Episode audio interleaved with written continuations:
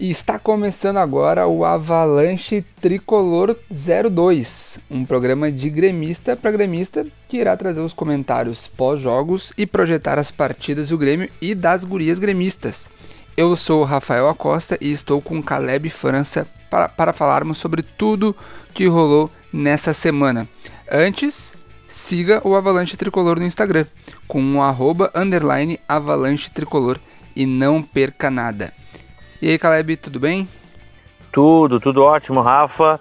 Um, um grande abraço para todo mundo que está nos escutando aí. Eu fiquei com uma dúvida agora, Rafa, uma dúvida rapidinha. Claro. Quando for o episódio 5, tu vai falar 05 ou 5 a 0? Ah, aí a gente bota Avalanche Tricolor Hever contra, a gente vai colocar daí.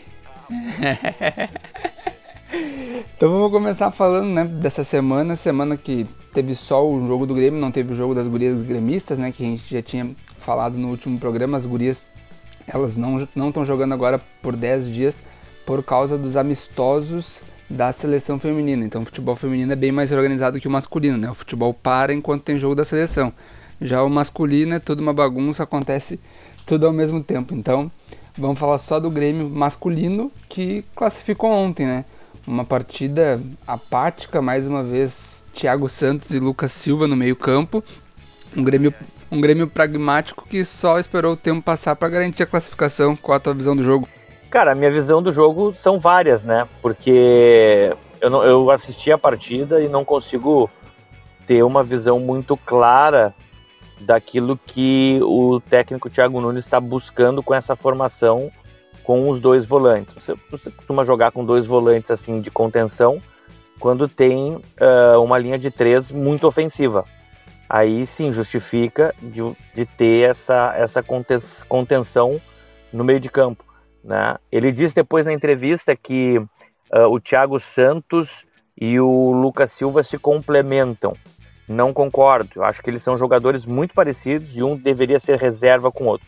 Olhando por esse lado, tá errado. Não podia jogar junto, tinha que jogar com um jogador que desse um pouco mais de, de aceleração, de fluência de jogo, que fizesse a bola correr e a bola andar.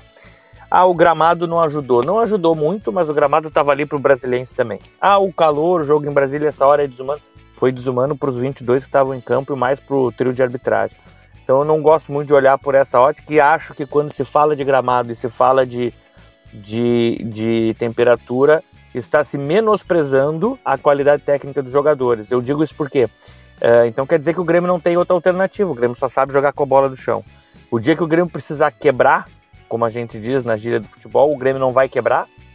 Então eu acho que tem que ter uh, essa, essa questão muito bem definida. Olhando por esses dois lados, foi um desastre, né? Uh, achei uma partida totalmente desnecessária e o, o, Grêmio foi acossado pelo, pelo Brasiliense, coisa que eu nunca imaginei. O Brasiliense da quarta divisão, né?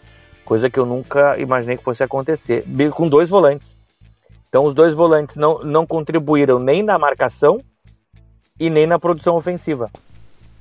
Uma coisa é tu colocar um retrancão contra o São Paulo, que foi na semifinal da Copa do Brasil ano passado, que tu ganhou 1 a 0 na Arena e foi pro Morumbi o São Paulo, né, é o São Paulo. Outra coisa é tu botar uma retranca praticamente contra o Brasiliense, né? Não tem, tem que ir para cima, passar por cima, atropelar, porque é muita diferença de, de divisão. E esse ponto da coletiva que tu citou também é um negócio que é o mais preocupante do jogo de ontem. Ele dizer que Lucas Silva e Thiago Santos se complementam pela bagagem de títulos, pela história no futebol, é praticamente dizer que os guris da base não vão ter oportunidade pela história que os outros dois têm, né? Então Acho que o Thiago Nunes se perdeu um pouco na, na entrevista ontem. Acho que para tentar defender eles, a, a, escalação deles acabou né, se, se perdendo um pouco. Mas o importante é que está classificado, né? Ganhou o primeiro jogo 2 a 0 na Arena, classificou.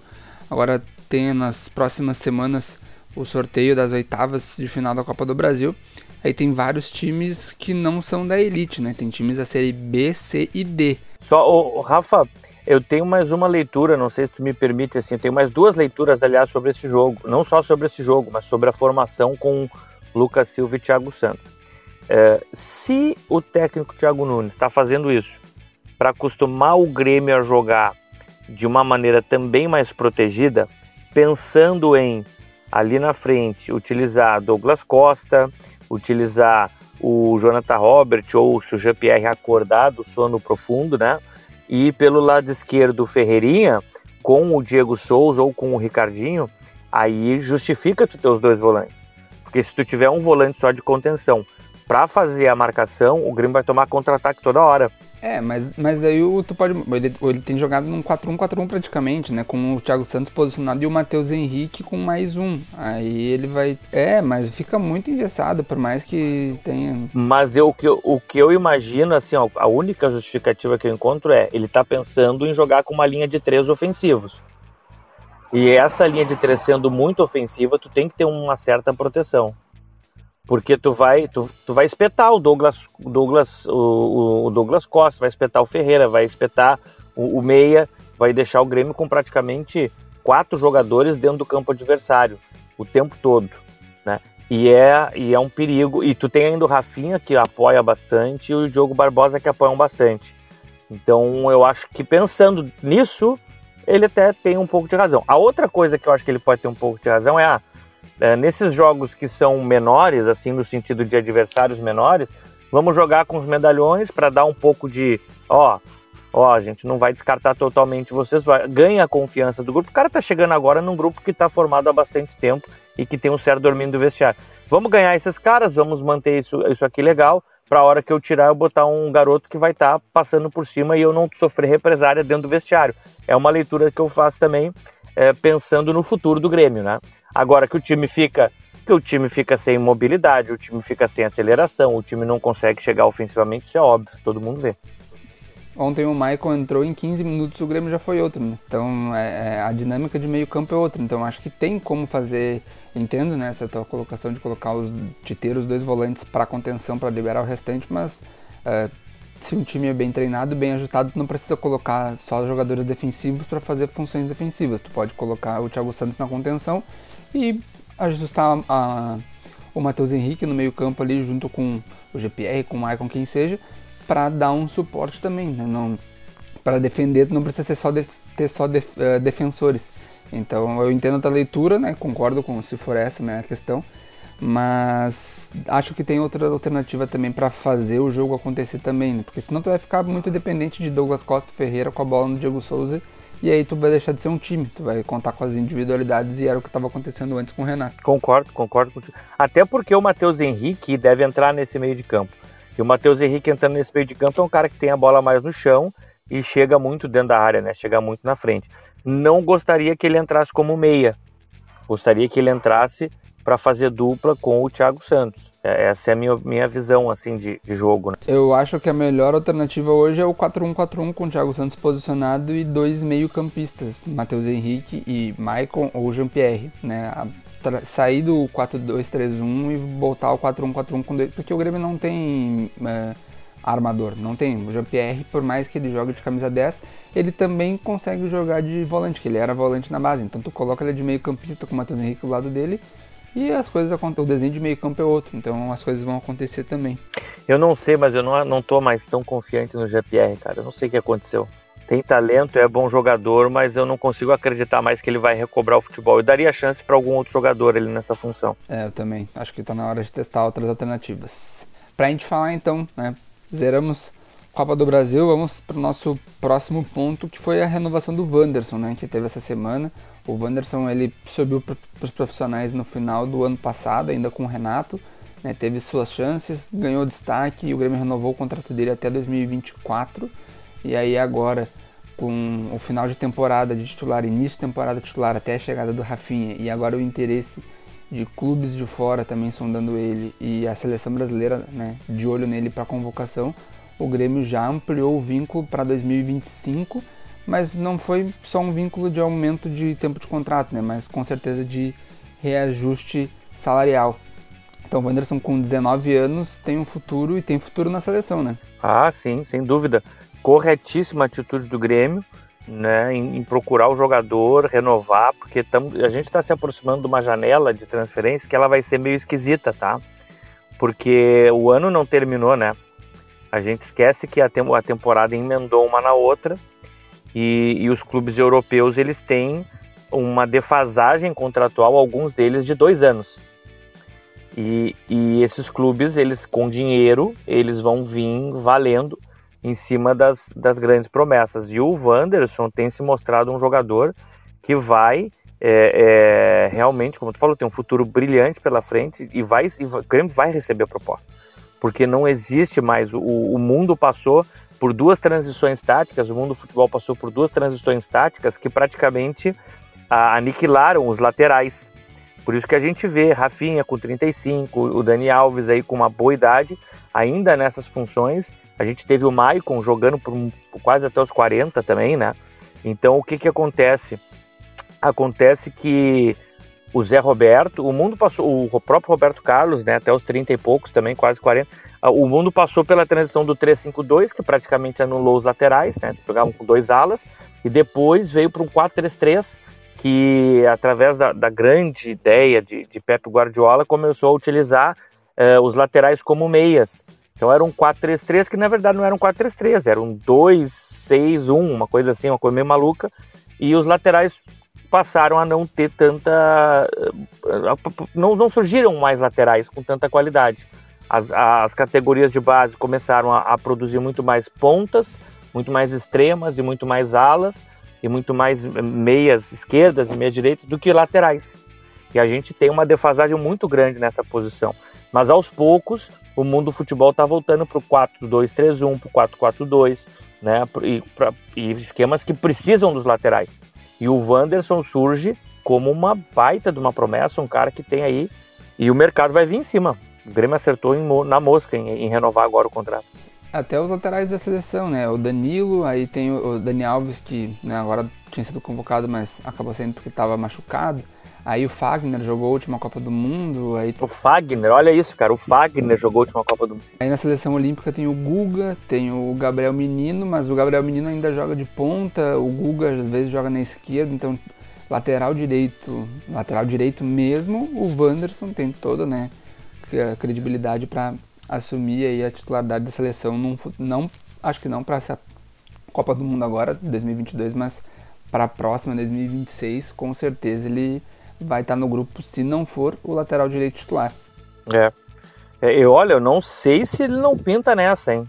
Não sei. É que agora ele não tá tanto na vitrine por estar tá na reserva do Rafinha, né? Se estivesse sendo titular, talvez sim, mas vai ganhar mais chances. Essa tutoria do Rafinha também é importante, né? essa mentoria do, do Rafinha. Vai, vai ser fundamental para ele.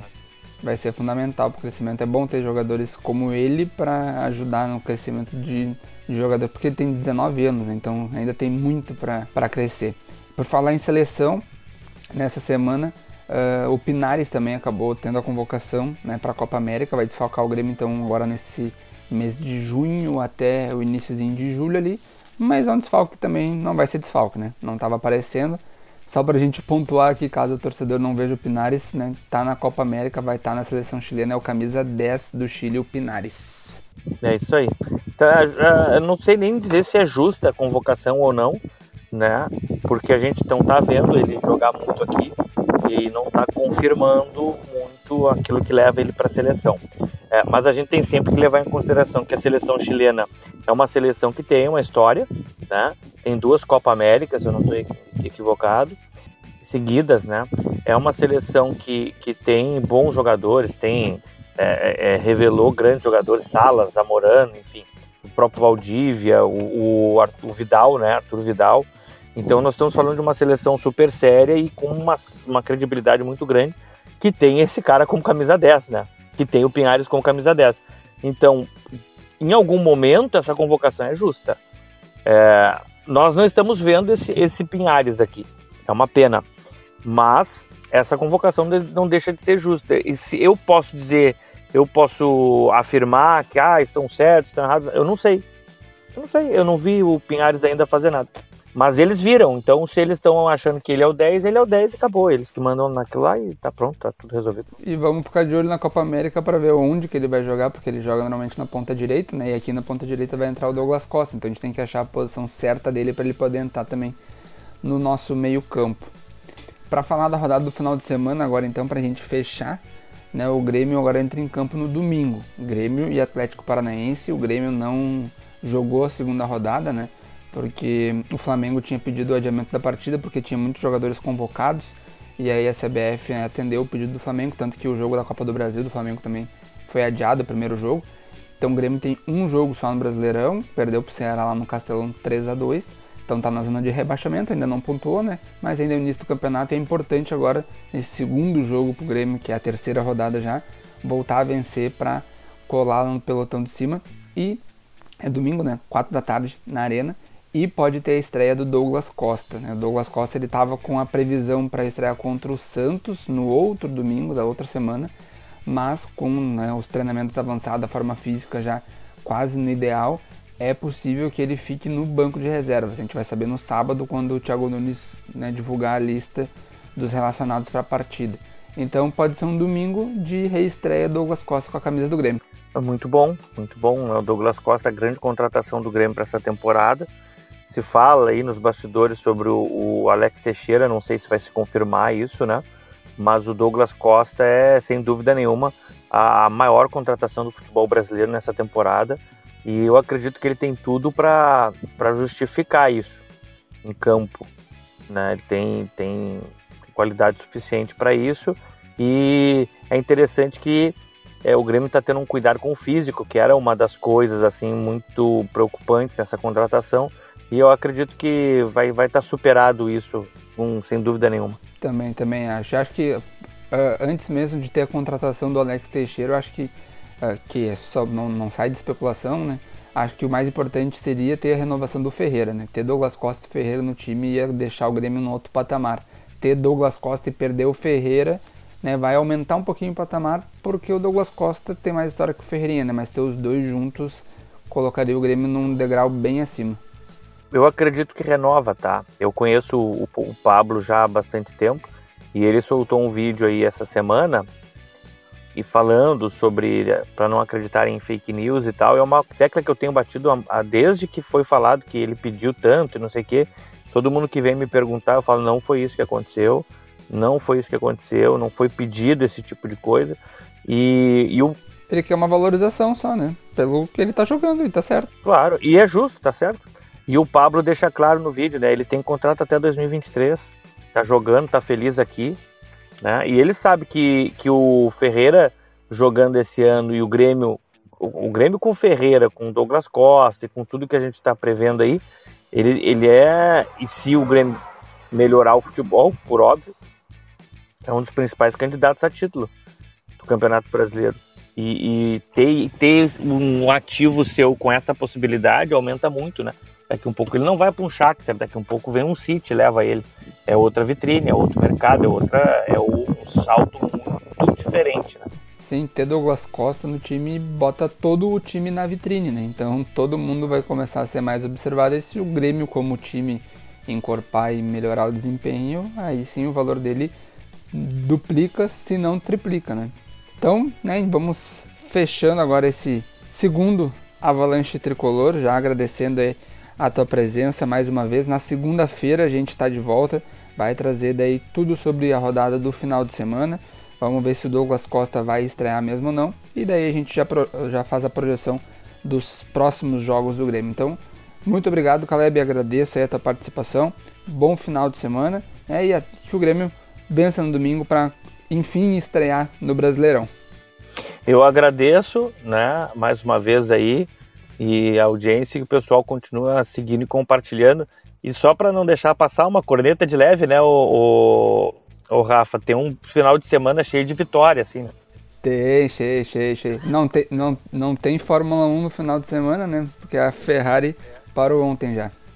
A Ferrari parou ontem, não, mas que seja um final de semana de vitória na sexta no sábado e no domingo, três vitórias, né? Porque daí na segunda tem que trabalhar, daí é um dia de trabalho e tal. Mas seja seja um final de semana cheio de vitória aí, tá bom? Tá bom, terminamos assim o nosso Avalanche Tricolor com uma corneta. Nos sigam nas redes sociais, né? Estamos lá no Instagram, arroba, underline, Avalanche Tricolor. Estamos também no Twitter, no YouTube, no Spotify e no SoundCloud. Então, quem quiser nos acompanhar, só seguir a gente em qualquer uma dessas plataformas, tá bom? Muito obrigado pela presença de vocês. Até a próxima. Tchau, tchau.